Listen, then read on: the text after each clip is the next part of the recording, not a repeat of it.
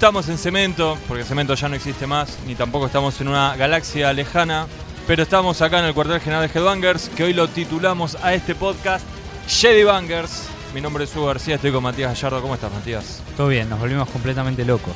Bueno, vamos a hacer un podcast que va a girar en torno a Star Wars, la Guerra de las Galaxias, así la conocí yo en mi lejana ya infancia. Porque ahora todo el mundo habla de Star Wars. Entonces no podíamos ser menos. Yo creo que... ¿Soy honesto o no? Celo, sí. ¿Soy honesto? Sé vos. ¿Sé vos nomás? Bueno, si tengo que ser honesto, digo que en realidad estaba mirando, remirando por no sé eh, cuántas veces ya las vi, pero bueno, una vez más estaba mirando las primeras tres de Star Wars, o sea, el episodio 4, 5 y 6, para ponerme en clima, para ir a ver eh, la nueva película del episodio 7, y en un momento se me ocurrió el nombre Jedi Bangers, y dije, tenemos que hacer algo. Esa sería la verdad, eh, la verdadera explicación. La falsa es, bueno, es un fenómeno social que excede a la música y qué sé yo, y al cine y todo. Y que incluye la música también. Y que incluye la música y que dijimos, bueno, lo podemos hacer y estamos en el verano además. Y tenemos con qué además, no hicimos tenemos- una investigación. Claro, tenemos con qué sustentar todo, todo esto. Así que bueno, Jedi Bangers, Matías. Nunca te imaginaste que lo íbamos a hacer. No, jamás. Bueno, de hecho, esto que estamos escuchando de fondo es una versión de épica de la marcha imperial de, de Star Wars, ¿no? Así es, el tema más conocido de Star Wars, que en realidad no es el tema principal, No, pero se terminó convirtiendo en, eh, de- dentro de una banda de sonido de, de John Williams bastante exitosa, bastante reconocida, en la canción más emblemática y está, como decía Matías, está a cargo de Épica, la banda holandesa de metal sinfónico. claro. Y bueno, cuando hicieron Y un disco en vivo. otros grupos. Sí, y, y la- la- hay grupos que la usan de, de intro. Creo que System of a Down en un momento lo usaba de, Es verdad, de introducción sí, para sí, sus sí. shows. Sí, es así, como decís vos. The Classical Conspiracy se llama el disco en vivo de Épica que tiene la marcha imperial. Después la vamos a escuchar sin, sin que nosotros la estemos pisando y arruinando. Bueno, Matías, para comenzar este podcast nos pareció, fue idea tuya esto en realidad, así que te pareció a vos que era una buena idea comenzar hablando de cómo conocimos la película, cuál es nuestro nivel de fanatismo, como para que sepan ustedes un poco algo más nuestro con respecto a Star Wars, así que puedes comenzar vos. ¿Cómo la conociste? No recuerdo bien, tampoco fue en una galaxia muy muy lejana hace mucho mucho tiempo, pero tiene que haber sido a principios del o en el 99 porque se estrenaba episodio 1 y recuerdo haberme grabado las el- la, la trilogía original, recuerdo haberla grabado en VHS porque la pasaban en ISAT y seguramente alguno de mis hermanos mayores me, me lo recomendó. ¿Qué edad tenías ahí vos, más o menos? yo tenía 10, 11 años. No, Ok. 10 años tenía porque... Pero digamos que fue a raíz del revival por las nuevas eh, Claro, porque pasó lo mismo que está pasando ahora, donde las películas vuelven a estar en rotación por los canales de cable y estaban todo el tiempo. Entonces ahí las grabé y las vi un montón de veces y bueno, ya después fui al cine a ver episodio 1 que habré ido dos veces, dos, tres veces. Bueno, en mi caso es bastante diferente porque te llevo unos cuantos años. No me acuerdo, la verdad. No llegaste a ver la original. No, no, ni en pedo. La original es del 77. Yo todavía no había nacido. Yo soy del 79. Podría haber ido. a- Bueno, Astilla seguro que, que él, que es del 80, habrá ido a ver. la- esa la fue a ver, ¿no? Con dos, Sí. tres meses de vida. él, él nac- eh, Astilla es de enero y en mayo se estrenó El Imperio Contraataca, así que seguro que fue a los dos meses. fue. Mamá, mira Darth Vader. Sí, sí. Pero no, yo la- las vi un poco, era un poco más chico que vos cuando las vi, tendría 7, 8 años, pero... eh, O sea, la- eh, bueno, vi las, las, las primeras tres. Lo que yo recuerdo es que no había como tanto furor como ahora, digamos, no tenían ese estatus de, de culto. Bueno, tal vez no había pasado tanto tiempo. Me, me suena de haberlas visto incluso en, en televisión abierta, no, en- no en VHS, porque Claro. todavía ni tenía videocasetera en esa época. Este, me suena así de tipo Canal 13, ya dobladas al castellano. Eh, de hecho, me enteré mucho de más. O sea, yo estas las habré visto 7, 8 años. Y capaz que a los 14 me enteré que en realidad Arturito era R2D2. Claro. Y que Citripio no era Citripio, sino era C3PO. O sea, que eran como adaptaciones de los nombres. Que en realidad están bien, aunque suenan medio Sí, bobas. son como juegos de palabras hechos con, Claro, con los nombres. con los nombres en inglés y se prestan un poco a la cargada, pero en realidad es- me parece que respetan el, el espíritu que le habían intentado dar. Este Y ahí no, no, no, o sea, las miré como miré un montón de películas de esa época de así de aventuras y que siempre fue un género que me gustó. Pero eh, no, no era, yo lo que recuerdo es que no era este fenómeno. Estoy hablando acá en Argentina, que pasaba en Alemania o en Estados Unidos, no lo sé. Así que digamos que mi nivel de fanatismo ahí no era muy grande y después ya, no sé, a los 14, 15, así, como que inclusive por cosas que tenían que ver con las películas, pero no directamente las películas, tipo videojuegos que aparecían. Ahí como que me, empecé a saber más y ya cuando salió el episodio 1, que fue en el 99, este, ahí ya estaba muchísimo más cebado y sí, la fui a ver un montón de veces al cine, esa, esa, esa primera, entre comillas, de Star Wars. Este, creo que habría ido tres veces por lo menos. Y ahí sí ya era como medio inexplicable que había pasado, pero estaba todo el mundo loco, gente disfrazada que iba a los, a los cines y todo eso. Algo que no había pasado cuando yo recuerdo haber visto las primeras.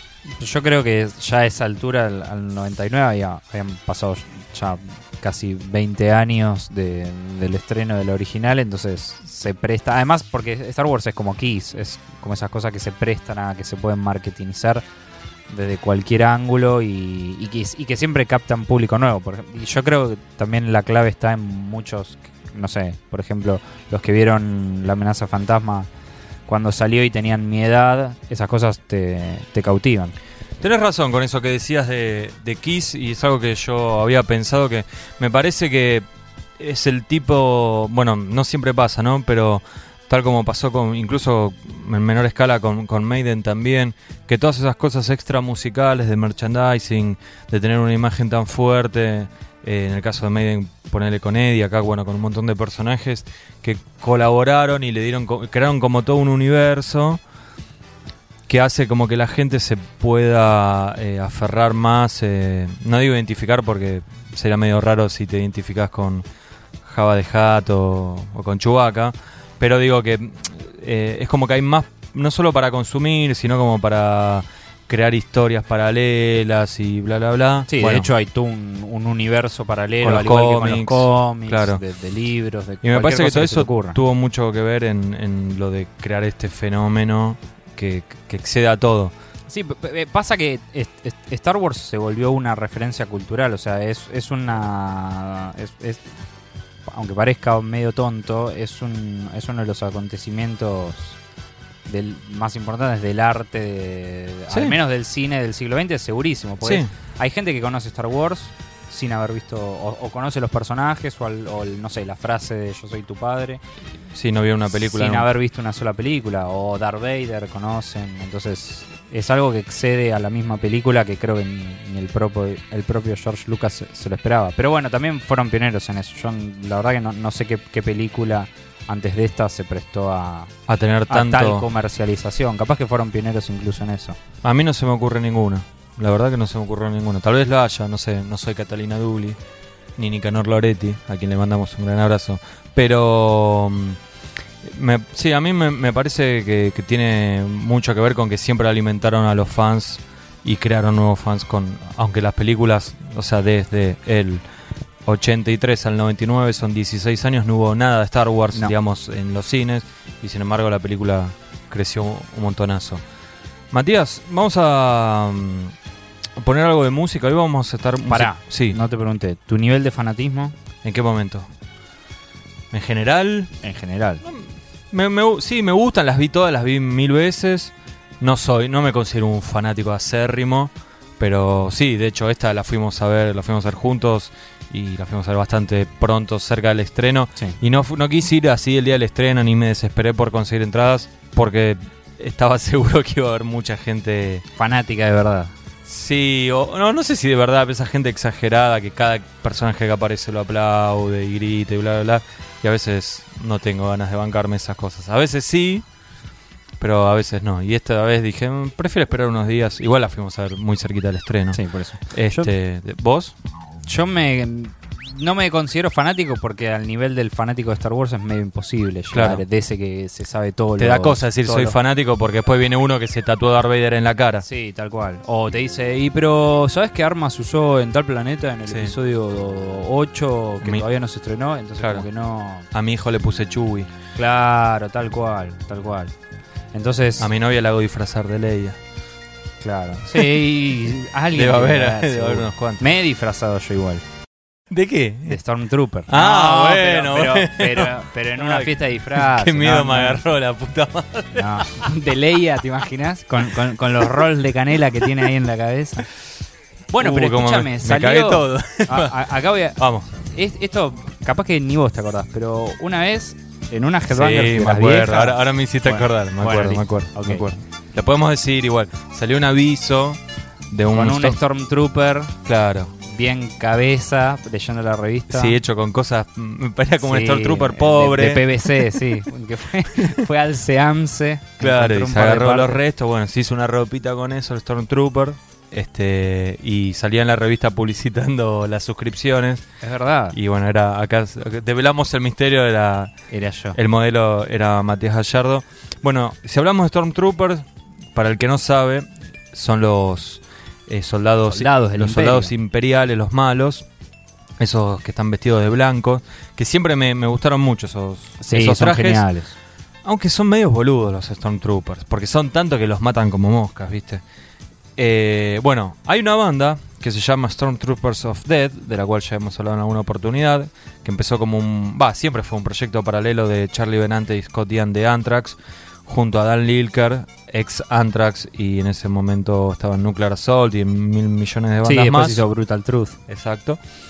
Este, bueno, hace muy poquito estuvo en el país. Y también Billy Milano, que eh, se hizo conocido por Stormtroopers of Death, pero también tocó en MOD. Bueno, esta banda se llama Stormtroopers of Death. La verdad, sinceramente, no sé si Stormtroopers o sea, se lo pusieron por, por los personajes de Star Wars o por el significado literal de la palabra, eh, que es para referirse a un, A un soldado. a un soldado. Y algo, yo calculo que algo tiene que tener de influencia porque Scott Ian es como un Es freak de los cómics y de, de- de Star Wars, así que algo tiene que ver. Sí, a los a unos soldados eh, nazis se le decía Stormtroopers. Y como Stormtroopers of Death tiene algo de, aunque Scott Ian es judío, eh, tiene algunas cosas así como de, por ejemplo, el, el personaje en el que está basado la banda, este que se llama Sergeant D, es como un dictador, capaz que tiene algo de los nazis. Así que Podría ser. no sé. La cosa es que teníamos ganas de escuchar el Saudí y nos parecía que acá había una buena excusa. Y vamos a escuchar dos canciones, que son las dos que dan inicio al primer disco de la banda, que se llama Speak English or Die. La primera es La Marcha del SOD, The March of SOD. Y después eh, a ese tema se le pega Sargent D and the SOD. Así que dije mil veces SOD en una misma oración. Vamos a escuchar The Marches of D en manos de Stormtroopers of Dead para comenzar este podcast que titulamos Jedi Bangers.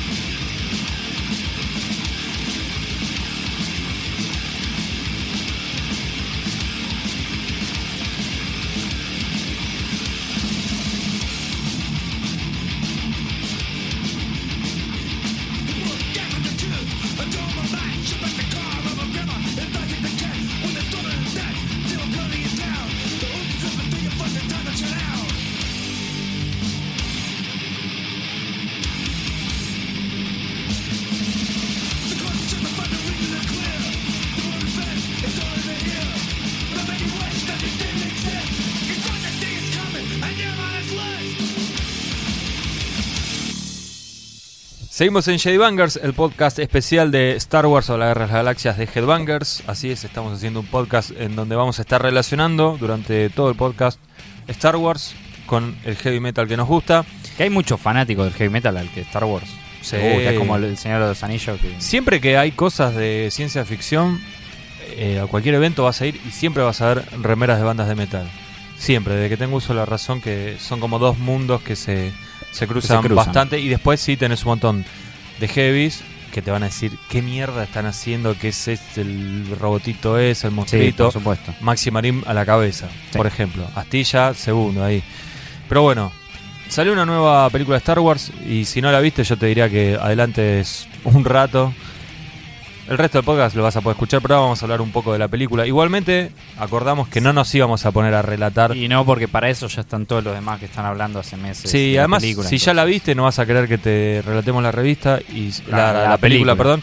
Y si no la viste, la vas a no querer vas a querer que te la contemos. Por eso. entonces. Pero básicamente lo que podemos decir es que nada, salió una nueva película de Star Wars. Yo la verdad que no la estaba esperando, ni sabía que... O sea, hasta que no salió el tráiler no tenía idea que se estaba haciendo una nueva película y mucho menos que George Lucas había vendido todo A a, Disney. a Disney. Entre todo lo que vendió estaba la franquicia de Star Wars. Claro, porque ven- vendió Lucasfilms, que es su, Claro. su empresa. O sea, Su toda- productora, todas las claro. producciones que estaban bajo esa, esa empresa pertenecen ahora a Disney. La plata que habrá costado esa Sí, pues, transacción, es ¿no? más, hoy estaba, estaba leyendo, haciendo un poco de Preproducción. de, de preproducción. Y esto fue hace cuatro años, cuatro o cinco años, que se anunció que se vendía Lucasfilms a, a Disney. Eso generó una polémica porque inmediatamente anunciaron que se iba a hacer una nueva trilogía. Entonces como que los fanáticos estaban diciendo, y pero Disney con Star Wars, medio que no tiene nada que ver. Sí, como Eh, uno ya el prejuicio le gana y se imagina que va a haber, bueno, y de hecho pasa, como que va a haber personajes más orientados hacia el público más sí, infantil. obviamente. Ahora cuando hablemos de la película vamos a hablar Sí. de un montón de cosas que, que son... Va, Que- al menos cuando uno lo ve se imagina que hubo un plan detrás de apuntar a cierto Seguro. tipo de audiencia. Em, ¿A vos la película te gustó? Me gustó más que las primeras tres, pero no quiero ser muy terminante con esto porque cuando fui a ver el episodio 1, sí, perdón, la amenaza fantasma, es medio confuso lo de los episodios. Cuando fui a ver la, la- la amenaza fantasma me había gustado, y, pero porque estaba muy cebado ya con, la, con la previa. Y después eh, ya el episodio mm, fue cayendo y la verdad que con cada una nueva me, me iba aburriendo un poco más. De hecho, me parece que la tercera ya ni la fui a ver al cine directamente. Y con esta medio que me está pasando lo mismo. O sea, que fui salí bastante eh, conforme con lo, con lo que había visto. Pero había ido también al cine ya sabiendo que tenía buenas críticas. Así que Claro. no, no, no es que fui con miedo diciendo, uh, esto va a ser una basofia. Y me sorprendió. O sea, por ese lado no me sorprendió. Eh, pero también había ido medio con el freno en mano porque ya sabía que George Lucas no estaba para nada involucrado en esto. que el director era este el mismo de, de Lost, J.J. Abrams. J.J. Abrams, y, y sabía que estaba Disney, y bueno, por eso algunas cosas no me sorprendieron, ahora vamos a hablar de eso. Este, pero me, me gustó, me parece que si te gusta Star Wars la tenés que ir a ver. Después de todo es ir a ver una película, no, no es que tenés que hacer un sacrificio para ir al cine. Sí, no, para nada. Este, no le diría, o sea, alguien que no vio las otras, no le diría que empiece con estas. Porque me parece que pierde mucho el chiste. Ah, sí, depende. Sí, para un espectador casual, yo creo que puedes ir a verla tranquilamente sin saber qué pasó en las otras seis películas y está todo bien. ¿Por qué digo esto? Porque la película para mí está muy eh, basada en la nostalgia de traerte personajes de las primeras tres, desde los droides a los a personajes como Han Solo, Chewbacca, Leia Y Luke. y Luke en una aparición Sí, me- medio ladri, Incluso pero Darth bueno, Vader hace como un. Dar- ahí. sí, a su manera Darth Vader no está pres- estando también. Claro, está presente. Entonces, si no tenés todo ese, ese bagaje este, de fanático de las primeras tres, medio que vas a ver, vas a decir, "Y este boludo con el, el peludo de dos metros, ¿qué hace? Sí, no? habría que ver. No me parece que sea, perdón, para redondear, no me parece que sea para empezar con esta. Ok. Yo creo que para alguien que nunca vio la, la película o que le genera curiosidad, que dentro de los millones de personas que fueron y la van a ir a ver, creo que hay bastantes. Porque viste que es como el fenómeno. Tipo, bueno, vamos a ver qué onda. Eh, yo creo que es, un buen puntapié para, para empezar, porque además la película está buena. Me gustó más que la, la precuela de, de que, se, que se hizo con episodio 1, 2 y 3. Pero sí, apunta yo creo que al, como a un público nuevo potencialmente y al fan que al que le tiran todos esos guiños de ver a Han Solo con canas, a, a Chewbacca de vuelta, ver ahí qué, qué es lo que sucede con el villano de turno. que Pero ¿no te parece que si, si no, o sea, si no, si no sabes quiénes son Chewbacca, Han Solo, Leia, ¿no te parece que como que, que no te va a entusiasmar tanto la película? Mm, depende. Porque, o sea, yo lo, lo que creo es que por más que los últimos 40 años hayas vivido abajo de una baldosa, no vas a ver la película sin saber quiénes son los personajes. No, pero no digo, no sin saber quiénes son, digo, si no, no sé, una mínima, no le tenés un mínimo cariño a esos personajes, a mí me parece que te resta. No digo que no la puedas ver, de hecho la película está hecha para que la pueda ver cualquiera. Para que la pueda ver mi vieja o para que la pueda ver el fanático de Harry Potter que nunca le dio bola a Star Wars. Pero me parece como que, o al menos a mí, lo que más me gustó fue la participación de los viejos personajes.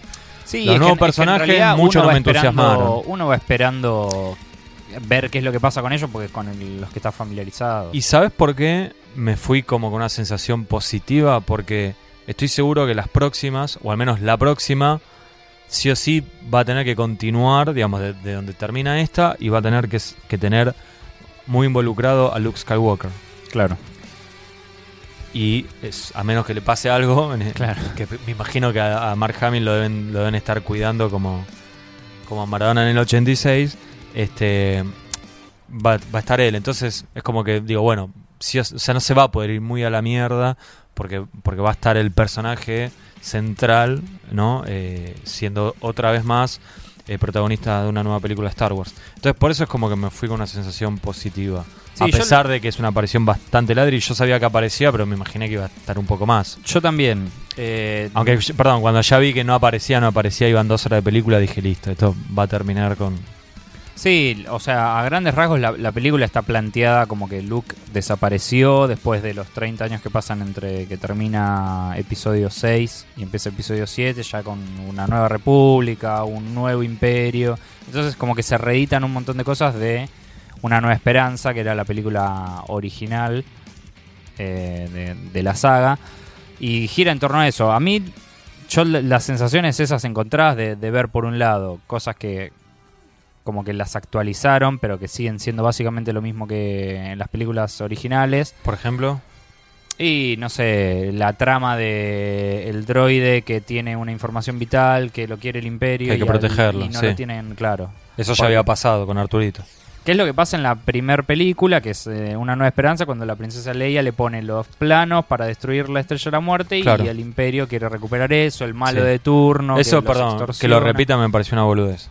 Es que sí, yo O sea, podía inventar otra cosa, dale. Sí, yo lo que creo en el fondo es que se, se hizo como una remake medio encubierta de eh, Una Nueva Esperanza, que es el, el episodio 4, a la que se le puede agregar a futuro, esperemos, Sí. como un arco argumental que desarrolle todas las cosas que pasan en esta película. Es, es como que me, me fui diciendo, bueno, no es la séptima maravilla del arte, pero como que te deja una incógnita abierta a desarrollar, una historia que puede desarrollar. Es como, bueno, está bien, listo. Esto es muy parecido a cosas que yo ya vi, con un elenco actualizado, que quizás es más joven, incluso para Sí. tener una audiencia más joven. Pero bueno, vemos qué pasa ahora con, con las otras dos. Y también hay otra similitud en, en la primera, o sea, la- cuando decimos la primera en realidad es la cuarta, ¿no? Digo, en el episodio 4, la muerte de Obi-Wan, acá tenemos a Han Solo, también como o sea, el personaje Sí. carismático que Sí, desaparece. en, en realidad, eh, tanto Star Wars como cual- cualquier película épica están basadas más o menos, o como cualquier cuento de fantasía, que en realidad están basados en, en una Bueno, historia pero más o menos Pero similar. se puede innovar también, Matías. No, no, por supuesto, pero Además, digo, acá están repitiendo fórmulas de la misma saga. claro, por, e- por eso es lo que yo te digo que creo que es como una especie de remake en la, la que le actualizan cosas, capaz que no se zarpan tanto con los efectos como en, en las primeras tres, Sí, las primeras, las precuelas. sí. Eh, pero por eso, yo creo que el, el mayor mérito que tiene es potencial. O sea, poder desarrollar la historia que te muestra en el episodio 7, en el 8 y en el 9, ver para qué lado va. O sea, no es que espero que pase lo... O sea, espero que no, que no pase lo mismo que en el episodio 5 y 6 con, las, con la 8 y la 9. Sería muy boludo que pase Escuchamos un poco de música y después eh, seguimos hablando de Star Wars. Sí. Lo que tenemos ahora es a Backyard Babies, esta banda sueca de garage rock que tuvo un momento de mínima popularidad y hoy están bastante venidos a menos. Bueno, la cosa es que hace mucho tiempo atrás en esta galaxia editaron un disco que se llamaba Making Enemies is Good y entre otras cosas estaba la canción Star Wars y vamos a escuchar a Backyard Babies en este podcast que titulamos Jedi Bangers.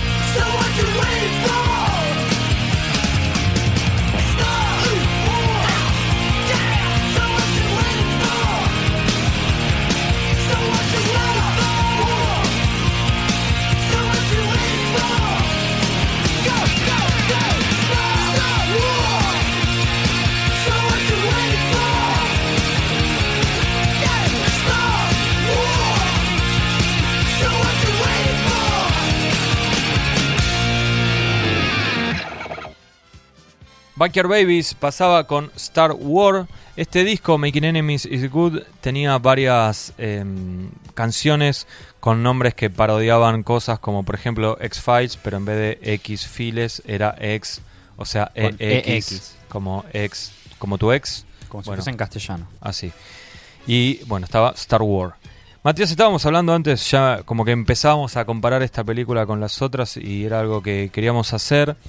Sabes que yo estuve, bueno, como dije antes, est- volví a mirar las, las primeras tres, o sea, las, las vi enteras nuevamente. Y también vi, mm, porque en cable era como medio imposible escaparle, en algún canal de, de, Sí. de cine las estaban dando, las precuelas. Las precuelas las vi medio, las volví a ver medio por arriba y sigo pensando que mm, tiran un poco para atrás a, a la saga. Y cuando volví a ver la- el episodio 4, 5 y 6, me pasó que eh, vi, digamos, las versiones estas actualizadas que, que tienen mucho retoque, que por un lado está bueno porque la verdad que parecen películas casi actuales. Claro. Porque me digo, más allá de la nostalgia, mirar las originales, las ves ahora y te querés pegar un tiro con todo el tema de colores, Sí, definición bueno, y pero eso, uno ¿no? entiende que son cosas que están hechas hace 40 años. Sí. Pero es mucho tiempo, 40 años. en- Sí, en- bueno, en pero es lo mismo que pedirle un sonido, un disco al primer disco de Black Sabbath que, que suene actual. Pero me parece que eso anieja mejor que algo por audio, supuesto, audiovisual. Las cosas El audiovisuales tema es que me parece que se pasaron de rosca con la actualización. Porque de, de hecho hay escenas que directamente las inventaron y la- las metieron Sí. ahí con computadora y no queda bueno. Y yo creo que uno, uno de los vicios de George Lucas siempre fue de que una vez que tuvo guita para hacer todo lo que quería, empezó a, a regurgitar películas y recauchutarlas. Porque no lo hizo solo con Star Wars, creo que con, con Indiana Jones también. Entonces como que siempre... ¿Hay reversiones de Indiana Jones? No sabía. No, pero es como que siempre sale tipo la remasterización Ah, y sí, ahora sí, la sacamos sí. en Blu-ray, Ah, le sacamos el widescreen y, Claro. y no sé. Hay, Sí, sí. hay efectos. Bueno, de- hecho, creo que ah, para ver en la tele, incluso comercializándose, no sé si están las, ¿Las originales? originales, originales Sí, de, mam- sí. de esa época. Pero bueno, qué sé yo, no sé, son, son esos vicios que siempre tuvo y uno ya sabe a qué se atiene. Bueno, esta, como decías vos, no por suerte no tiene tanto Tanta a- mano tanta digital. animación, sí. Igualmente hay un montón de cosas. Sí, no, por supuesto, hay cosas que, Obviamente. que no se pueden evitar. Pero sí, me acuerdo la guerra de los clones, todo eso, que, que era, era como mucho más palpable y más notorio. Era como la, la orgía digital, era como que tenían todos los recursos y... Tal vez ahora lo tenga y nada más que está mejor hecho y no parece tanto. Sí. No lo sé, no sé. Este, pero bueno, si tengo que comparar esta con la nueva, con, digamos, el episodio 7 eh, de Force Awakens con, con el resto, yo creo que las, la- por, cali- por calidad las, las pondría entre las primeras, o sea, entre el episodio 4, 5 y 6 y las precuelas. No me pareció mejor que las... O sea, leí gente diciendo que era la mejor de todas. Ese es el entusiasmo típico. me de- porque para un mí poco exagerado. Es, es que hace, es lo que te dije, las originales, originales salieron hace 40 años ya. Entonces tienen el paso del tiempo que ni- capaz que en su época nadie les daba pelota y después se revalorizaron. Para es como medio injusto tratar de ubicar esta película nueva. Sí, igualmente. ¿vos volviste a ver alguna de las viejas hace poco? Sí, la 4 y después terminé ¿El Imperio Contraataca la viste? Sí, el Imperio Contraataca sí porque es mi favorita. La- ¿Pero la volviste a ver hace sí, poco, sí, digo? sí, sí, sí. Porque vos sabés que yo las volví a ver y me bajaron un poco, para serte Sí, sincero. pero porque sos vos viéndolas Sí, pero- 20 años más. Pero, sí, qué sé yo, puede ser. Eh, tampoco hacía... O sea, hacía mucho que no las veía, pero no hacía 20 años que no las veía. Pero me pareció que las historias eran mucho más básicas de lo que yo recordaba. O sea, estamos hablando de películas que sirvieron de inspiración para miles de cosas. Es que en realidad sí. y, y que fueron inspiración de un montón de películas y, y de cómics y de sagas y de bla bla bla y como hasta gente que te dice no que, que capaz que es así no sé ¿eh? no, no soy tan nerd que George Lucas se basó en religiones para hacer la película y la verdad que parecía todo bastante simple sigue teniendo cosas buenísimas y boludeces que a, a mí me siguen gustando tipo el- los dos los dos soles o las dos lunas en Claro. Tatooine o sea, que son pavadas, capaz que la ve otra y dice, pará, boludo, es, una, es mentira, no existe, ¿entendés? A mí me, me gusta eso, pero después había cosas que la verdad me, me parecían como mm, o sea, yo las recordaba como películas para adolescentes o gente adulta joven.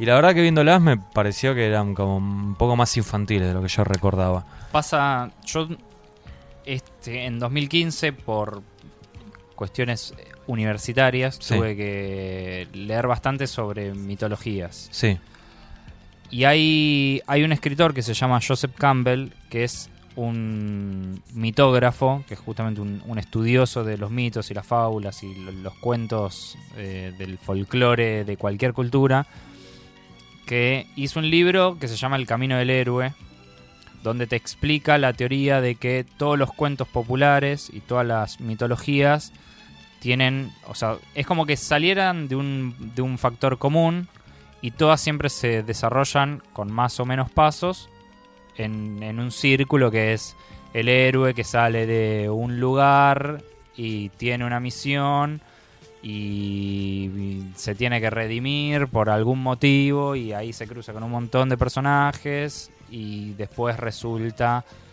volver a, ser cerrado el círculo con, e- con este héroe como cambiado, como que con crecido y más maduro y con todas las cosas que aprendió en el camino. Entonces te detalla de una manera que si vos te pones a buscar los libros de este tipo, es como que decís, copió todo, le puso otro nombre sí. y hizo las películas.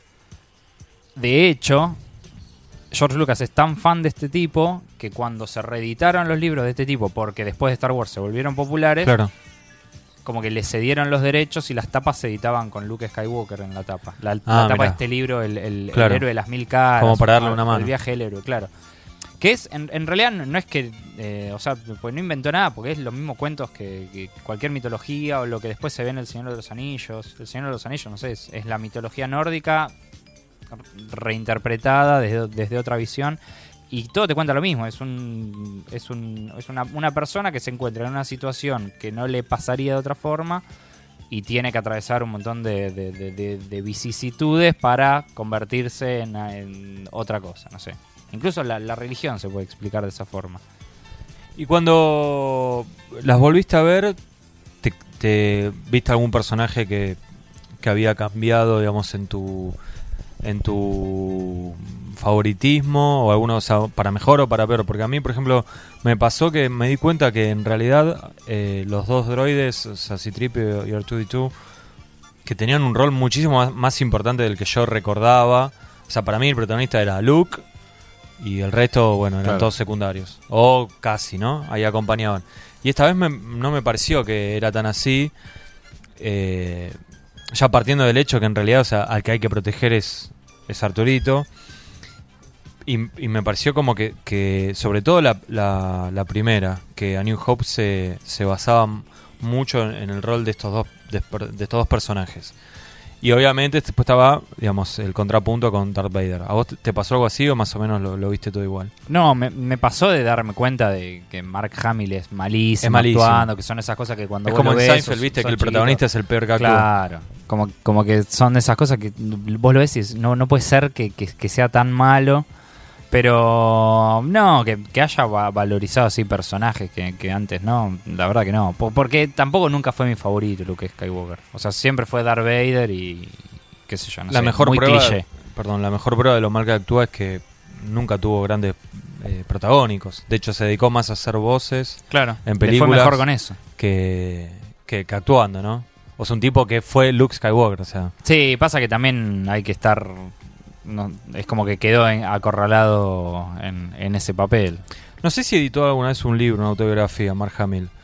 Pero me imagino que habría que hacer un recopilatorio de las mejores anécdotas de sus encuentros con fanáticos.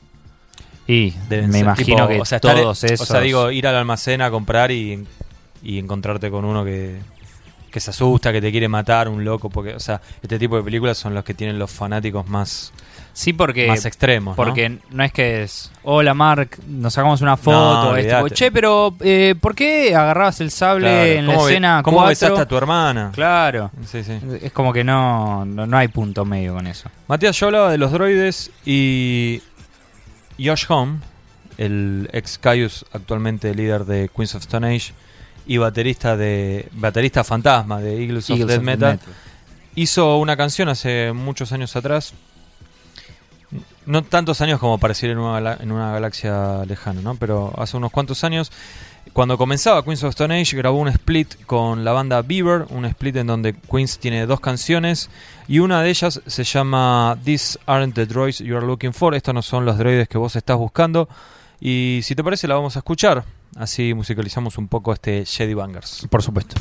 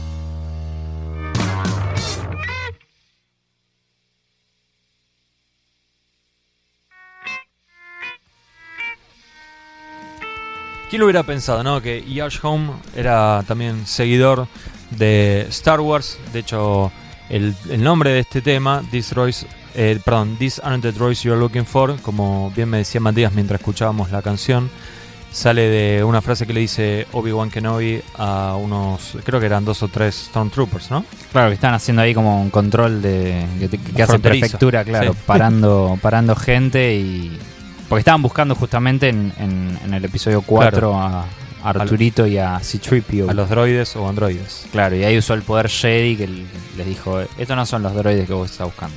Bueno, les pedimos a ustedes que nos manden eh, sus opiniones con respecto a Star Wars y a esta nueva película. Y pensé que iban a enviar un par. Bueno, Que iban a mandar puteadas. o que iban a decir, ¿qué están haciendo, pelotudos? Hagan el podcast de Lemmy, que Sí, ya lo cual. vamos a hacer, quédense tranquilos. Pero nada, escribieron un montón, así que vamos a leer algunos y después seguimos con más. Comienzo yo, Matías, hacemos uno y uno. Dale. Diego Mustaine Barabás dice: Muy buena la nueva Star Wars, fue mejor de lo que esperaba, aunque tiene mucho de parecido con el episodio 4. Para mí, el episodio 5, El Imperio contraataca, es la mejor, dice Diego. Julián Vega, por su parte, dice: A mí me pareció muy buena. Me hubiera gustado que cambien ciertas situaciones en el guion que son idénticas a las de episodio 4 y uno no sabe qué pensar, si es homenaje o choreo. Pero de todas formas, me gustó. Los nuevos personajes dan para desarrollarlos mucho más, sobre todo Kylo. No entiendo por qué tanto odio con él. Ahora podríamos hablar de eso. Mi favorita siempre será el Imperio contraataca toda la vida y lo peor es, es sin dudas episodio 1, aunque hace poco volví a ver el 2 y me parece que está casi al mismo nivel. La historia está llena de pifes y Anakin es demasiado insoportable. Anican. ¿Sabes que cuando me hice mi primer mail, que era skdestroy.hotmail.com, o sea, que yo quería que sea Seek and Destroy, pero no había, y la opción más parecida era skdestroy. No había que, la tecla E. No, no, no había. fue bueno. No había. mm, O sea, no estaba disponible. Ah, Viste que no podías sacarte sí. dos mails Era- iguales. Era el de Headfield. Claro. Y cuando me tenía que poner un nom- el nombre, puse Anakin. Porque pensé que era una boludez que te pedía. Y después me enteré que en realidad salía ese, me- ese nombre cuando yo mandaba los mails. Entonces, Claro, entonces vos le mandabas Anakin a- García era, era el que, Que- que era- iba escribiendo. Y los chicos de Ritual, que fue una de las primeras bandas que me dieron bola en, en- en notas, en darme material para review y esas cosas, eh, s- se referían a mí como Anakin. Anakin con acento en la I, sí. Anakin. Y, la primera vez que los conocí fue en Cemento y estaba el cantante Sebastián. Lo llama Marcelo Castro, hoy baterista de, de Animal. En ese momento era baterista de Ritual. Y le, le decía, Marcelo, Marcelo, vení. Y tipo, dice, ¿qué, ¿qué pasa? Ya había terminado el show de ellos. Y le dice, llegó Anakin, llegó Anakin. Hubiese estado bueno que estaba. Bueno. con- caíste como, con Nah, capucha. fui con- con- vestido como un zaparrastroso como siempre. ¿Qué, mm, ¿Qué querías discutir que me dijiste antes? Que no hablamos de el antagonista que es Kylo Ren, que nos, malo. nos generó reacciones Sí. encontradas. De él, lo único que me gusta es el sable con la cruz invertida. Sí, en realidad vendría a ser como una espada con mango. Sí, pero tiene parece una cruz invertida. Claro. No lo pensé de esa forma, ¿eh? Está Yo bien. siempre lo pensé así. Fue la única manera que lo, que lo pensé. Será que soy muy, muy satánico yo. Es lo único que me gusta. Después la, la máscara no me gusta porque parece un, un oso hormiguero que tiene como nariz, como trompa. Sí. Y cuando se sacó la máscara fue lo peor del mundo. Y porque venís viendo a la reencarnación de Darth Vader y se saca el casco y es Marilyn Manson sin maquillaje. Sí, entonces de hecho estabas al lado mío y dijiste eso y me lo no, anoté. no me te puteé porque traer. tenías razón, pero sí, sí, era como un emo Sí, yo creo que es como que. y muy triste el tipo, no, como. Pero te tengo que reconocer una cosa, me gustó que lo mate al padre. Y a sí, mí me gustó, Si no, no tenía a mí me gustó porque bueno digo, bueno es malo realmente, realmente es malo, O se decide en ese momento lo que hacerlo sea, porque- pero digo bueno está bien es un hijo de puta, ¿entendés? No sé. Sí, yo. Es como que. Por un lado, digo, es medio tarado, pero en la próxima va a aparecer más malo, más enojado y con la cara toda tajeada, así que ya como que un poco más de pinta El de malo va a tener. El afiche tendría que ser más malo que la peste. Podría ser. Además tiene el ADN, Sí, claro, lo lleva de el familia. ADN Vader, entonces puede ser un personaje interesante. Facundo Jiménez dice, me gustó, es un homenaje a la trilogía original y abre toda una nueva historia a futuro. Los personajes nuevos funcionan, los actores actúan bien y tienen carisma. La que más me gustó fue la 5, el Imperio Contraataca, la peor, obvio, el episodio 1. Después quiero hablar un poco de esto de la mejor y la peor. Bueno. Gabriel From Mail dice, me pareció una película de 8 puntos, muy bien lograda, entretenida, buenos efectos y buen casting. No me gustó el tema de las demasiadas si- similitudes con el episodio 4, no me la voy a jugar con la elección de la película favorita de la saga y voy a quedarme con el Imperio Contraataca. La menos favorita es el ataque de los clones, exceso de efectos CGI y ni hablar del flaco que hace de Anakin. Pésimo actor. Muy malo era ese, ¿eh? Pobre Hayden Christensen. Muy malo. Bueno, Increíble después que te acuerdes el nombre. pero No actuó de nada más. Estuve leyendo Ah, hace bueno. 5 minutos. Alejandro, no, perdón, eh, Leandro Olmos, que en realidad se pone Olmos Leandro, es como Yoda, habla, habla al revés. Como Yoda, no Le- como le- Yoda, perdón. Léele el mensaje al revés. No, lo iba, casi, casi lo hago, eh, casi lo hago. Bastante me gustó. Me gustó bastante, le pongo un 8. Dice, la más floja es el episodio 2, con toda la parte nionia que es infumable. Y pone como un diálogo que dice, amame, te vi una vez hace 10 años. Ni me acuerdo, pero seguramente tengas razón, Leandro. Dice, la mejor es el episodio 3 y el 5. Kylo es un emo, él quería tener una banda de punk. y Leia no lo dejaba, dice. Eh, Rey y Finn Joya prometen, Luke es un cagón. ¿Por qué? Pobre, no sé nada. Porque, porque se fue lejos. o sea, eh, Se puede, escondió, ser, puede ser corrió, un cagón corrió, porque Luke, cuando Luke quemaban las papas se fue. Jorge Esteban López eh, de Iana dice: Me pareció excelente por varias cuestiones, más allá de algunos clichés que usó Abrams a la hora de armar, entre comillas, la peli, a la altura de lo esperado. Lo que más me gusta, episodio 5.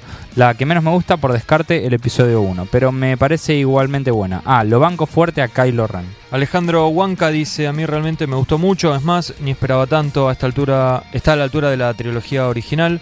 Para mi gusto sería la segunda mejor después de El Imperio Contraataca y la que menos me gusta es el, es el episodio 1, que es a la que todo el mundo siempre le pega y le pega. Luis Alfaro dice, buenas tardes, a mi parecer me gustó mucho, es verdad que pudo ser mejor, pero se rescató mucho de la, trilogía original, mucha nostalgia con los personajes clásicos y se nota claramente que quieren dar paso a la nueva generación de personajes que por ese lado viene muy bien. De mi película favorita sería El Imperio Contraataque y La Venganza de los Sith y lo peor sería La Amenaza Fantasma, sobre todo por Jar Binks. Eh, mando un saludo desde Lima, Perú. Bueno, gracias, saludo a, todo Perú que nos escuchan. Seis, seis personas, pero bueno, nos escuchan. Ariel Nefle dice, el despertar de la fuerza me copó, estuvo a la altura, a pesar de un par de cosas medias chotas. Eh, la mejor película de la saga diría que es El Imperio Contraataca y la peor creo que hay un empate técnico entre La amenaza fantasma y El ataque de los clones. Bueno, puede ser. Hay como bastante consenso, ¿no? En lo mejor y lo peor. Sí, después voy a hablar de, de la, de la amenaza fantasma. Alan Choque dice, la verdad me dejó bastante conforme después de la bastardea de Lucas con episodio 1, 2 y 3. Esta película juega con la nostalgia del fanático que cuando lo vi por primera vez solo pod- podía recordar una nueva esperanza. No es que sea mala, algunos criticaron la película diciendo ser un reboot, pero no es mi caso. Cuando anunciaron la continuación no esperaba nada bueno, tenía bajas ex- expectativas y me dejó sin palabras. Y me saco el sombrero, además, ¿quién no creció mirando las películas de Star Wars? ¿Quién no creció? Yo conozco gente Yo que conozco. no creció. Maxi, Matías. No, Matías no, Astilla, no perdón. Le agradecemos a Manuel Quintana que mandó un mensaje de apoyo, pero no tiene nada que ver con el podcast. Gracias, Emanuel. Eh, Ignacio Staropoli dice: La nueva de Star Wars cumplió mis expectativas bastante bien. Lo más importante es que me dejó con ganas de ver la 8. Lo peor es eh, la peor de, de todas es el ataque de los clones con el pecho frío del actor de Anakin con cara de nada todo el tiempo, es verdad eso. Después que más dice Ignacio, esa película tenía un guion que daba vergüenza ajena, lo único que garpa es Natalie Portman que no puede más. Sí, igual ahí Medio insípida. sí aparece cuando aparece pintada como un mimo, no estaba muy buena que diga. Y no. Alex NZ dice: JJ Abrams es un reciclador de historias, ya lo hizo con Star Trek, es verdad. Digamos que entretiene y deja algo abierto a posteriori, pero realmente no sé si llega al top 3 de la saga. Por ahí al top 5, bueno, pero son 7. Eh, va. Sí, además tiene una ventaja en este caso, que es al continuar la historia podía usar personajes con los mismos actores. ¿sí? Cosa que en los primeros 3 no se podía. No se podía y había que buscar otros. Que eso, te gusta o no, siempre te, te tira para atrás. Juani de Andrade dice, muy buena la nueva, no supera ninguna de las originales, pero ya con los primeros segundos supera a las tres precuelas juntas. Ni siquiera me jode que haya sido tan parecida al episodio 4, porque cuando las quisieron hacer originales la cagaron. Mi favorita sigue siendo el Imperio Contraataca y la peor es el, episodio 2, que es una bola de cosas sin sentidos. Con Matías nos acordábamos que en la 2 y la 3 aparece Samuel L. Jackson, que a mí no me gustó. O sea, yo soy, no digo soy fanático de Samuel Jackson, pero me cae muy simpático por Pulp Fiction. Está identificado con otra, Claro. otra- otro tipo de Que películas. No tenía nada que hacer ahí. Es como poner a, no sé, a Robert De Niro. Y sí, yo la verdad que, bueno, qué sé yo, capaz que se sacó el gusto de estar en Star Wars y que, que encima, pobre, lo matan, no- tampoco dura tanto. ¿Podés leer uno más o pues te jugando te con voy un muñequito te- de Molder? Te y- voy a leer uno bien largo. Peter Proban dice: Es una peli que me está volviendo loco respecto de cómo analizar. Por un lado, te engatusa con situaciones emocionales barra simbólicas, apelando al conocimiento previo que tiene el espectador. Pero queda ahí, no construye sobre lo que le pasó a estos personajes. 30 años y siguen en la misma. Los diálogos son one-liners o chistes. Fin, te estoy mirando a vos. O sea, habla de del coprotagonista. La peli se ve y se escucha increíble, pero los personajes y la historia hacen agua por todos lados. La única que zafa es Rey, aún así teniendo muchos problemas, el hecho de que todo le sale bien. No se puede tampoco responsabilizar a los actores, pero un guion medio pelo y simplista, pero Y se pregunta si no se trata de eso Star Wars. Una historia simple, buenos re malos. No, buenos re buenos, malos re malos, piñas y victoria. Lo mejor para mí es el Imperio contraataca y el peor es el ataque de los clones. En definitiva, no estuvo a la altura de mis expectativas, expectativas ni hablar del revuelo que se armó, que fue insoportable, cero justificado de lo que es la película en sí. Volvimos a 1999. Yo creo que estamos un poco mejor que en 1999, pero estoy de acuerdo con, con alguna de las cosas que dice. Y pero eso es, in- es inevitable, o sea, se estrena una película El de Star Wars. Proban, ¿cómo es este? cómo no? Peter Proban. Peter. Tendrá algo que ver con Roger, que también Tenemos mandó- a Roger también, pero bueno, capaz que se, se hizo dos cuentas. ¿Sabes qué? Hablando del revuelo, esta la nueva, sa- salió 200 millones de dólares la película. Y recaudó. Y había recaudado hasta el momento 1.5 billones. Y que, Que no sé ni cómo se cuenta. La película más exitosa ¿Cómo de la un- historia. Un billón que es cuando te pasás de cuánto? Un billón son mil millones. Bueno, mucha plata. Un, o, no, pará. O un millón de millón. Bueno, Dejémoslo ahí loco. porque esto no es Matt esto no es cuenta bancos. Claro, no es Matt Bankers. Hago dos más, Matías dos más, y después seguimos con más música y tenemos un millón de mensajes más. No sé si vamos a leer todos, pero vamos a hacer lo posible. Alberto Ramón Carrizo, otro que escribe siempre, le agradecemos, dice, hubieran hecho un podcast cuando salió la última de Mad Max. Bueno, en realidad podríamos haber hecho con cualquier película, pero esta y nos nos dedicamos a la música. Claro, esta nos pareció que lo ameritaba y además se me ocurrió el nombre de Jedi Bankers. A mí cuando se me, se me ocurre un nombre lo tenemos que hacer. Sí. Por eso hicimos Balotrash, Navidad. Navidet. Después dice, bueno, dice que Mad Max es mil veces mejor y que es la mejor del año y que encima los personajes eran puro metal. Bueno, Alberto, perdóname, te, te defraudamos. Es verdad, tiene, había un tipo que parecía uno de Slipknot tocando. ¿La viste vos? No la vi al final. Mirá No la que vi. está bastante buena. ¿Y sabes cuál no vi tampoco? La última de Terminator. ¿No la viste? No la vi. Eh, Creo que iba a ir con alguien y me cagó. eh. No, no te perdés nada. Bueno, ¿lees uno más? Sí, Martín González Torroba dice, me gustó mucho, fui con un amigo que apenas sabía de qué se trataba y cuando arrancabas me preguntó, esta es la de Spock, ¿no? lo mejor Harrison Ford y Chewbacca, lo peor el villano, que puede parar un disparo con la mano, pero en la batalla final parece Caluso Lombardi peleando en la calle. Es verdad eso. ¿eh? Eso, yo ni bien salimos te dije, no me gustó que la minita recién había aprendido a, a un par de boludeces y, y casi lo caga trompadas. Bueno, pero De hecho, en zafó, ella... zafó porque por la grieta. Vieron que la grieta no era tan mala. Y por eso, en, en ella la, la fuerza es fuerte, pero, Pero tan en el rápido, un Stormtrooper que limpiaba el baño y también se le, se le anima y Por que no. eso, por eso. Pablo Navia dice, mm, este es el último que hago yo, Matías, ¿eh? así que prepárate uno, uno final. Pablo Navia dice, un buen regreso por suerte, fue esta nueva entrega de Star Wars, justo hace un rato estaba comparando los nombres título de Una Nueva Esperanza y El Despertar de la Fuerza, tienen cosas en común, pero es mucho mejor que el episodio 1, se refiere a la amenaza fantasma, y la 2. Aunque la primera me gustó un toque, ya la 2 era infumable. A mí me pasó algo parecido. Por último, Roger Proban dice, muy buena, salvo por lo de recurrir nuevamente a volar algo a pe- eh, en pedazos al final de la película, que esta vez no es la estrella de la muerte, Sí. pero era algo más grande. Eh, los personajes son queribles y no abusan de la presencia de los clásicos para darle espacio a la sangre nueva. Me gustó.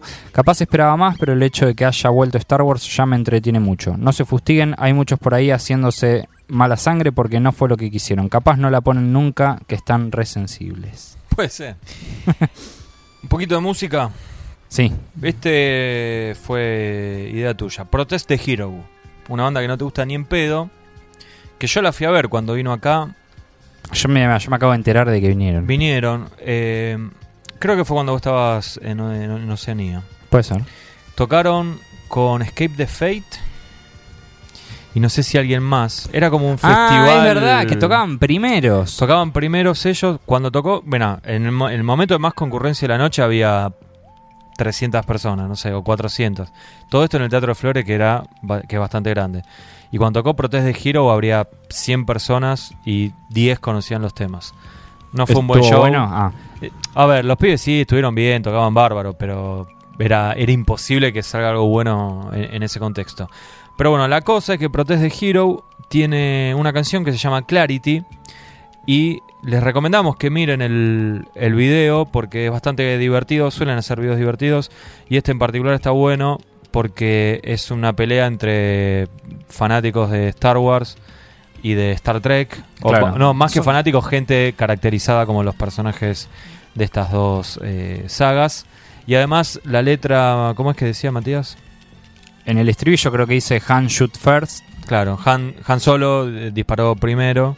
que hace relación a una de lo que hablábamos justamente, una de las situaciones que cambiaron con las remasterizaciones de, de las películas, que cuando Han se sienta con, con Grido, que no es el helado, sino es el cazarrecompensas ese que lo, lo quiere matar en la Sí. cantina, en las películas posteriores la escena se cambió y, a- y pasaba como que él, eh, como el tipo este le disparaba a él y él le respondía y lo volaba de un tiro y en Claro. realidad el tipo nunca tiró, sino que Han Solo disparó el único, el único tiro. En la versión original, digamos. En la original, claro. En la original dispara primero sí, que y son esos cambios que se les ocurren a George Lucas que sí, ¿para qué? ¿Qué, qué- qué cambiaba? Nada. Me parece que para hacerlo más bueno a, a Han Solo. Y tal y vez. no tan, tan guachito como era originalmente. Bueno, escuchamos Protest the Hero Clarity.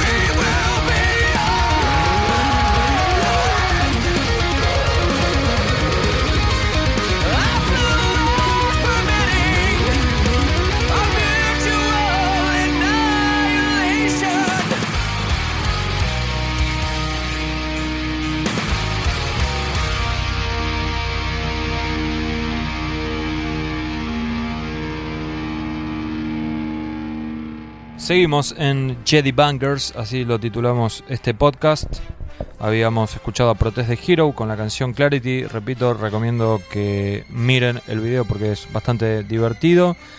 Vamos a leer algunos mensajes más. Pero antes de eso, ¿tenés un personaje favorito, Matías? ¿Es Darth Vader como dijiste antes? Sí, o sea, de, de las de todas las películas, sí. ¿Y Ahora, de, de las siete, No, de las 7 no, de todas. Después de Darth Vader, ¿cuál tenés? Mm, Han Solo. siempre me gustó mucho Boba Fett. Qué poser que sos, sos tremendo. Ah, pero Yo lo tengo, aparece. allá está, Boba Sí, Fett. por eso, campeón. Eh, no, es que es, qué sé yo, no sé. Son, es que hay, hay, hay personajes que son muy carismáticos y otros que son la nada misma.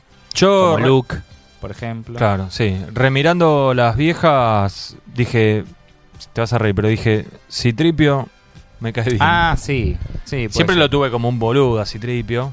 Tenía el muñequito original, yankee y todo, que estará tirado en algún lado en Soldati. Y la verdad que me parece que es el que, sobre todo en la en A New Hope, que es el que... Le aporta la cuota de humor. Sí, sí. Me parece que es el responsable de que la película no, no caiga. Es mi opinión, ¿eh?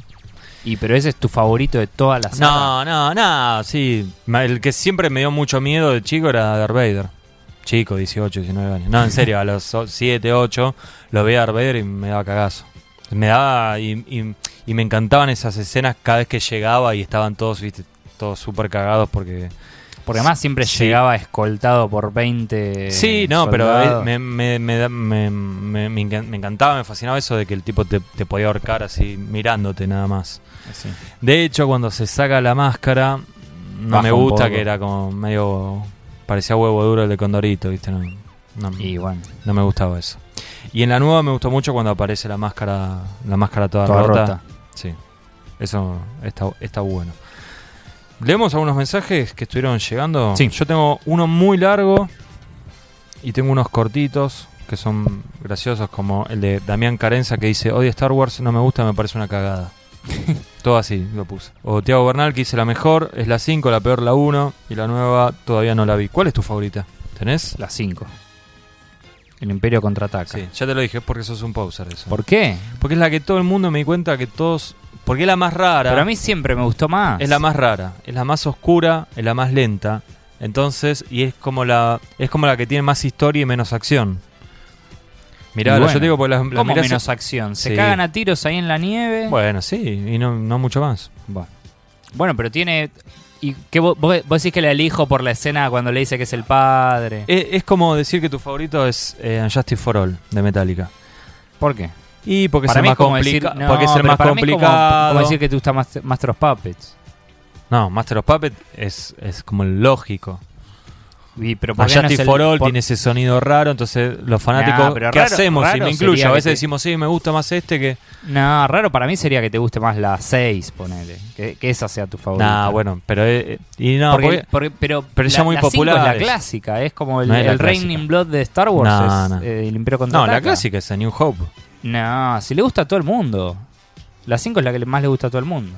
Es como el disco negro. No es a todo el mundo, es Sí. a los fan fans que se quieren hacer los raros. No, ni a Como palos. vos. Ni a palos. Escuchame, nadie Como acá vos. te eligió una, una que no sea la 5. Y bueno, porque son, son heavies, no son los fanáticos ñoños de Star Wars. Los discriminás por heavy. No, no los discrimino, al contrario. Los valoro, los pongo un, un, un escalón más arriba. Bueno, ¿y la tuya cuál es? Episodio 1. No, la 1 no. No sé, la verdad que no tengo. Te diría que la 4. Entre la 4 y la, y la 6. Te diría. Nada más no elijo la 5 Solo- para sí, llevarte sí, la contra. Era, era lo que iba a decir. que sí. Era, era lo que iba a decir. Obvio que sí. La 1 para mí es como Saint Anger. ¿Por ¿Por, qué? Te voy a preguntar, ¿por qué? Pregúntame, ¿por qué? ¿Por qué? ¿Es lo que te pregunté? Porque fue como el regreso, pero mucha gente se desilusionó. Con Saint Anger pasó lo mismo. Fue Y, el primer disco sí. en un montón de tiempo y fue Bueno, lo que se le puede reconocer también a episodio 1, lo mismo para la 2 y la 3, es que es una historia completamente nueva, más allá de que uno sabía que era lo que iban a desarrollar, Y la 7 para mí es Dead Magnetic. porque quieren volver. Porque como que vuelven un poco al origen y ya como todo el mundo lo, lo acepta más. Sí, es como el regreso al que a todos les gustó. Te leo otro. Sí. Julián Chavane dice Está buena la nueva. es la única que vi, dice. Mira, viste que yo antes te decía. Este. Roberto da Silva Cardoso dice. Está muy buena la nueva, muy bien hecha, continuaron muy bien la historia, la saga, todos están bien. Star Wars en sí es una masa. ¿Vos tenés alguno? Sí, Facundo González dice, choreó mucho a Una Nueva Esperanza, pero cumplió mis expectativas. Lástima que el nuevo villano estaba más para alguna bandita de metalcore que para sucesor de Vader. Denle tiempo, yo creo que puede mejorar. Tiene razón igual, ¿eh? Tiene razón. Sí, calculo que en la próxima va a estar más malo. Sí, Sa- pero es como que los castings nunca son buenos en Star Wars. Porque salvo Harrison Ford, en la original, ¿no? Sí, lo que pasa es que siempre tratan de buscar gente muy poco conocida. Bueno, igual y para me- mí... que me parece bien, ¿eh? Sí, pa- para mí de hecho la de las que mejores está en esta nueva es Rey, Sí. es la, la chica, La chica. protagonista sobre la que también supongo que van a desarrollar varias cosas. Me imagino que sí. Sabes que todos bardean a la 1, pero a mí hubo algo de la 1 que, que me gustaba mucho. Y no es Jar Jar Binks. Eh, la pelea que tenía Darth Maul. Jar Jar Binks aparece en la 2 igual. No, en la En 1. la- En la 1 aparece, Sí, claro. ¿seguro? Si todo el mundo lo mató por eso. Mm. Estamos hablando del bicho boludo que todo el mundo sí. dio. Sí. Sos muy buen imitador de bichos de Star Wars. Haceme ayuda. No, pero no me sale. Antes ¿Cómo? lo hiciste, te salió Escuchame una cosa, malísimo. Eh, me gustó mucho la pelea que tenía Darth Maul. con Obi-Wan, No, no era con Obi-Wan. No era Con con, Qui-Gon. Con Qui-Gon y después se mete Obi-Wan. sí, ¿No con Liam, Liam Neeson Claro. ahí. Sí, ese fue un caso raro, porque fue bastante. Era, dentro de todo era conocido. Me parece Bueno, que después se hizo tenían- más conocido. Ya tenían toda la plata. Bueno, pero digo, ahora podrían también, podrían haber puesto actores súper Sí, famosos. yo fue la- igual la no primera vez, creo que la primera película que vi de Liam Neeson fue... Bueno, pero perdóname, Sí, esa pelea a mí me parece genial. Hasta había un video que tenía como era como música clásica y con y ellos y ahí... que estaba así. Sí, yo le- Ni te la acordás. Hace Bueno. un montón que no la veo, pero era la que se iban cerrando las puertas Estaba bueno. Y Darth Maul me, me caía bien. No, de hecho, no me gustó que lo mataron ahí al toque. y que cae como una bolsa era muy malo, papa. pero bueno. Medio, medio, medio pavo. Tengo un mensaje. Este lo tengo que leer porque es- se tomó demasiado tiempo para escribir y me siento en deuda si, no lo leo, Matías. Así que si querés, hacete un trago o algo. Walter Omar López dice: Hola Hugo, mira, el planteo es simple. Yo soy fanático desde que tengo 6 años y tengo 44. Esta es vieja escuela, vieja escuela. Vi la primera de Star Wars en el estreno en el ya inexistente cine Los Suar de la calle Corrientes. Justamente nosotros estamos en esa misma calle. Star Wars fue mi vida, jugué con sus muñequitos toda mi infancia, yo también. Y al día de hoy todavía tengo a Chewbacca en buenas condiciones. Y tengo uno que está ahí en la cantina de... Mos Eisley. Sí, pero que no me acuerdo el nombre. Uno que parece un elefante que tiene la cabeza así como... como deforme. O ya, ya ese punto de fanatismo creo que no llego. No me acuerdo cómo se llama. Eh, bueno, decía, jugué con sus muñequitos toda mi infancia, al día de hoy los colecciono, viví Star Wars, cuando terminó en 1983 me quedó muy dolido, para mí no es una película, es una historia, es mi vida. Luego de ese año las historias eh, las siguieron a través de cómics, en lo que se conoce como el universo expandido, bueno, de eso hablábamos antes, mientras tanto Matías se come una... eh, Una vainilla una- intergaláctica. Ahí está. Dice, yo nunca le di bola a ese universo expandido. Hoy hay eruditos nerds haciendo comparaciones y poniendo el grito en el cielo con respecto a lo que es canónico o no sobre el universo de Star Wars. Yo no soy tan purista, yo tampoco. ¿eh? Eh, dice, haber continuado la historia a través de películas luego de 32 años, sabiendo la legión de fanáticos que hay en el mundo, fue una locura con todo lo que ya se escribió de ese universo. Con lo que uno ya consumió, ahora vienen y te dicen, mira, la historia continúa así. Y bueno, con críticas y todos, porque claramente no es, eh, perdón, dice, claramente es una remake del episodio 4. Tengo que decir que es mucho más de lo que esperaba. Realmente me esperaba un desastre igual o peor que la trilogía del episodio 1, 2 y 3. Pero la verdad es que desde el casting, el guion y la técnica de filmación que usaron, viéndola con los ojos de un niño de 12 años, porque creo que así debería verse, está buena. No puedo decir que es genial ni una porquería, es solo una parte de la historia. Habrá que ver las que siguen, más los spin-offs que ya tienen programados. Va a ser un descontrol, ya veo que tendremos Star Wars al menos una vez por año, pero en definitiva esta me gustó bastante, la vi tres veces en dos semanas y quiero verla de nuevo. Obvio que si me siento con un ojo crítico la destrozo, eso, pero vamos, es Star Wars, le debo mi vida.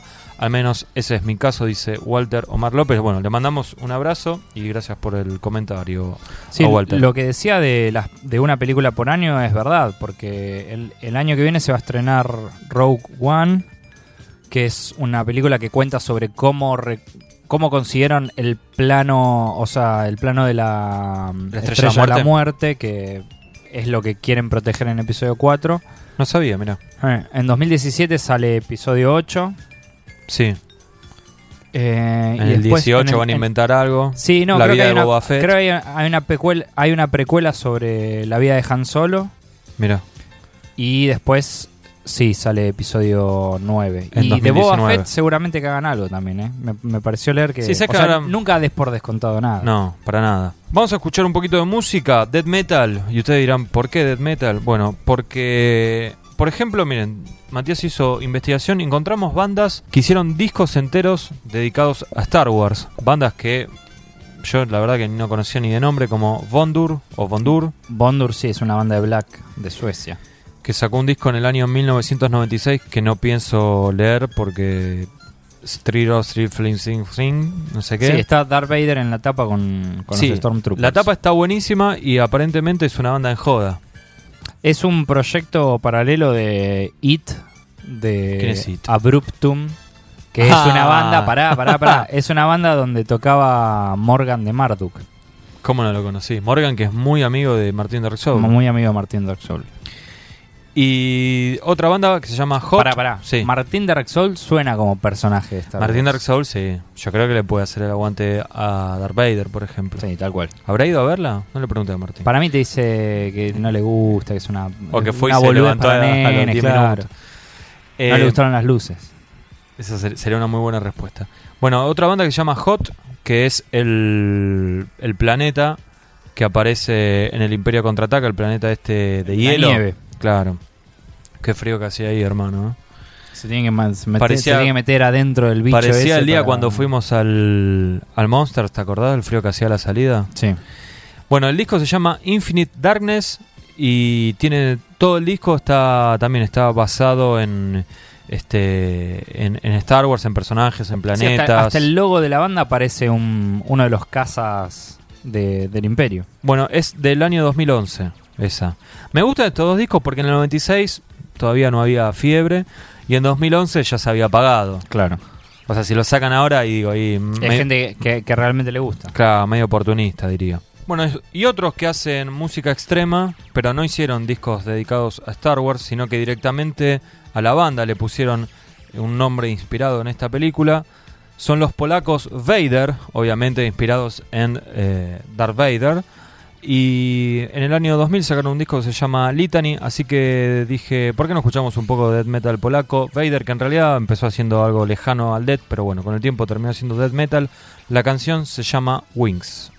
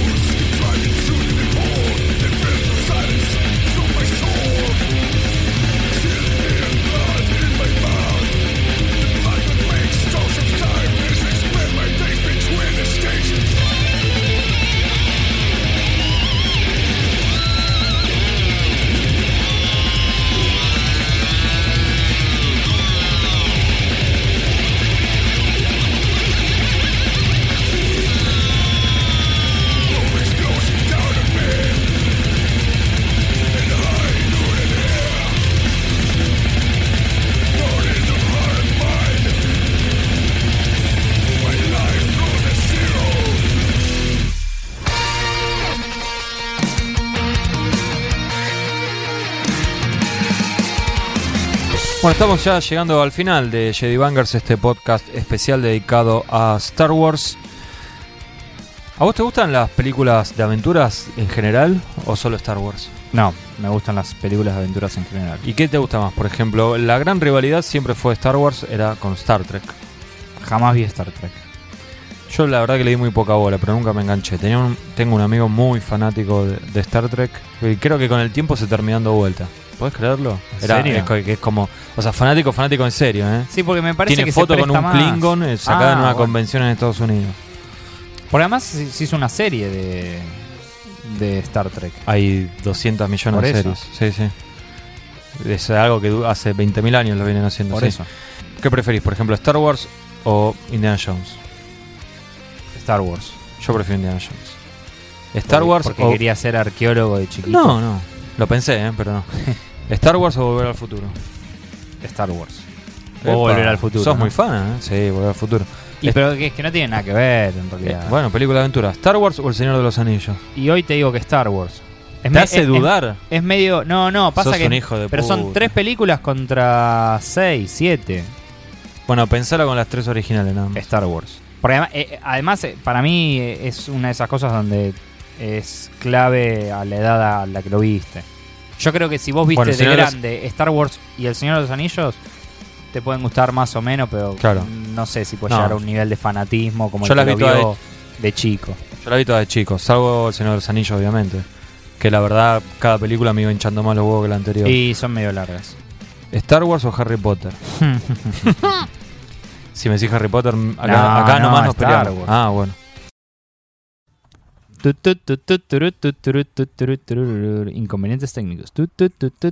Turu, tu. ¿Sabes, Matías, que buscando en internet información de la película y eso, de la nueva, me terminé cruzando con un eh, autor de un libro que se llama Heavy Metal Movies, que lo editó la editorial Basilion Points, que se llama Mike McPadden. Bueno, sacó un libro que es como una biblia gigantesca de, de películas que él puede relacionar con, con el metal de alguna manera. Como que le gustarían a un metalero. Claro, sí, no, no, no es que son todos documentales de heavy metal ni en pedo, sino que son películas de acción, ciencia ficción, cosas así. Bueno, este tipo hizo un artículo y entre otras cosas hacía toda una comparación de personajes de Star Wars con distintos subgéneros del metal y lo quería compartir con vos y lo, lo podemos desmenuzar. Ok. O debería decir. Para mí tenés ahí un talento in- innato, ¿no? ¿Cuál? El de la imitación. ¿Imitaciones? Imitación de personajes de Star Wars. Pensalo. me podría ganar unos mangos. Bueno, compara a los textos del inicio con el metal sinfónico. Compara a la Estrella de la Muerte con el drone metal. Lo puedo ver, puedo ver la Estrella de la Muerte en la sí, tapa de, la- de un la- disco de relación. A los Yaguas dice que son doom metal. Ahí no veo mucho la relación. Son muy petizos, me parece. Mm, Sí. Después a los Tusken Riders dice que son crash punk. Y parecen medio salidos de Mad Max. Sí, sí, a full. Después compara a la banda de Max Rebo con el group metal. Esa no la entendí. Mm, Este Max Rebo groove. era el, el- el bicho ese Para que- mí son los tocan extraterrestres ahí. que tocan la canción de la cantina. Claro. La verdad que no los veo muy... Los veo más tipo Living Color que, que group metal. Eh, puede ser. Después dice Han Solo es trash. Mm, No lo veo, muy prolijo, iba con, con la porque chaquetita como- limpia. porque es medio como un, ahí un ladrón que, que lo quieren cazar todos. Y después dice Han Solo disparándole a Gredo primero, eso es death metal. Ahí sí, está bien, sin preguntar.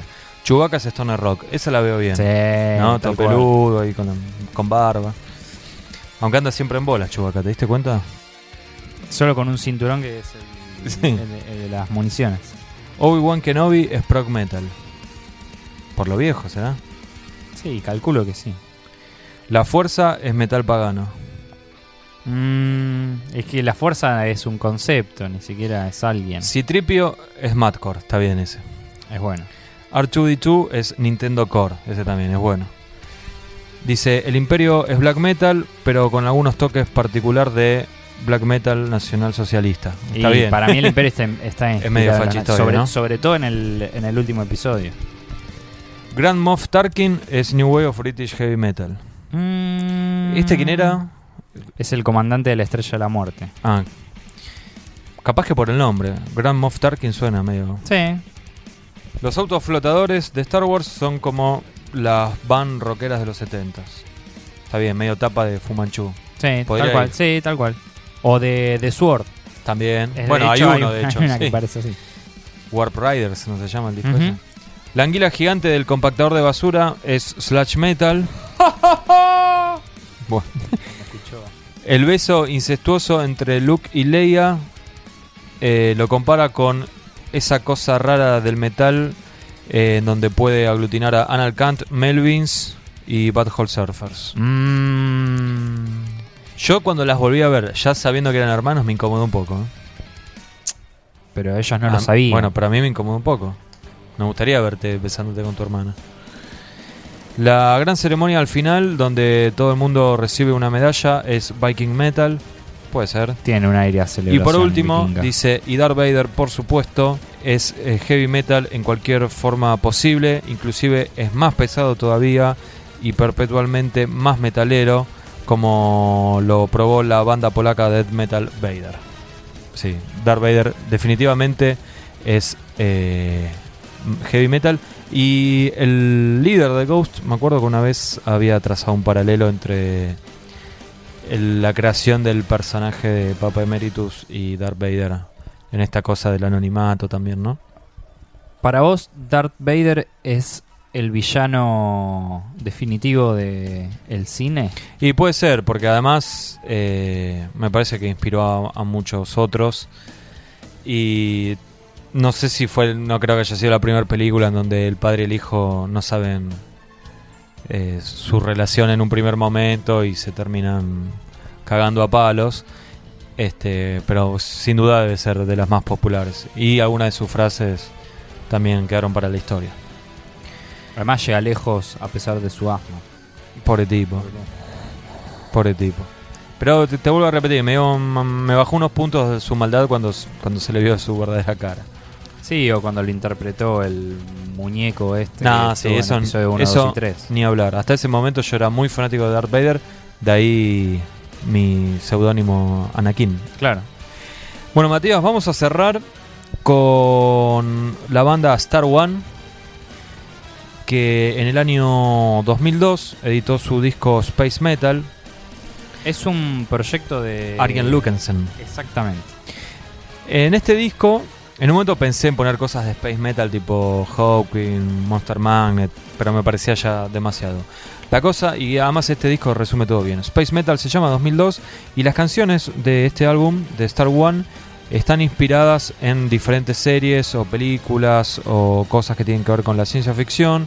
Por ejemplo, hay algunas cosas, hay un tema de Doctor Who, hay uno de Star Trek, hay otro de Stargate, hay uno de Duna. De Eh, Alien. Nunca leíste los libros de Duna, ¿no? No, lo Me ima- único. Me imagino que te, te gustarían mucho. Lo Tiene- único es que otra hice- cosa que tiene un- una gran legión de seguidores. Sí, Iron Maiden tiene un tema inspirado en, en la serie. Bueno, de Alien también. Alien sí me encanta. Hay otro de después de Odisea del Espacio. Es un disco doble en realidad. Bueno, y entre todo eso hay un tema que está inspirado o dedicado a The Empire Strikes Back, tu película favorita, y según la gente que escucha este podcast, también si hablamos de Star Wars. El tema se llama Master of Darkness y es la canción que vamos a usar para cerrar este nuevo podcast de Headbangers que hoy titulamos Jedi Bangers. Matías, que la fuerza te acompañe. Te iba a decir lo mismo. Y no te olvides que esto no es un programa de radio. Chau.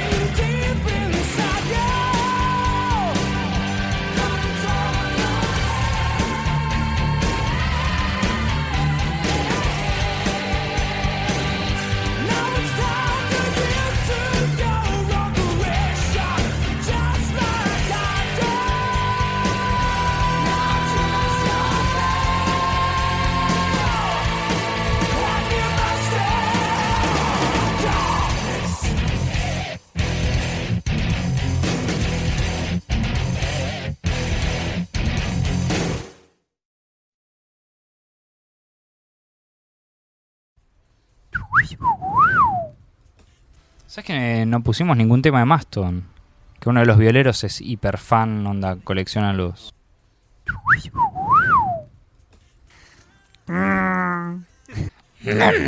Te habla medio así.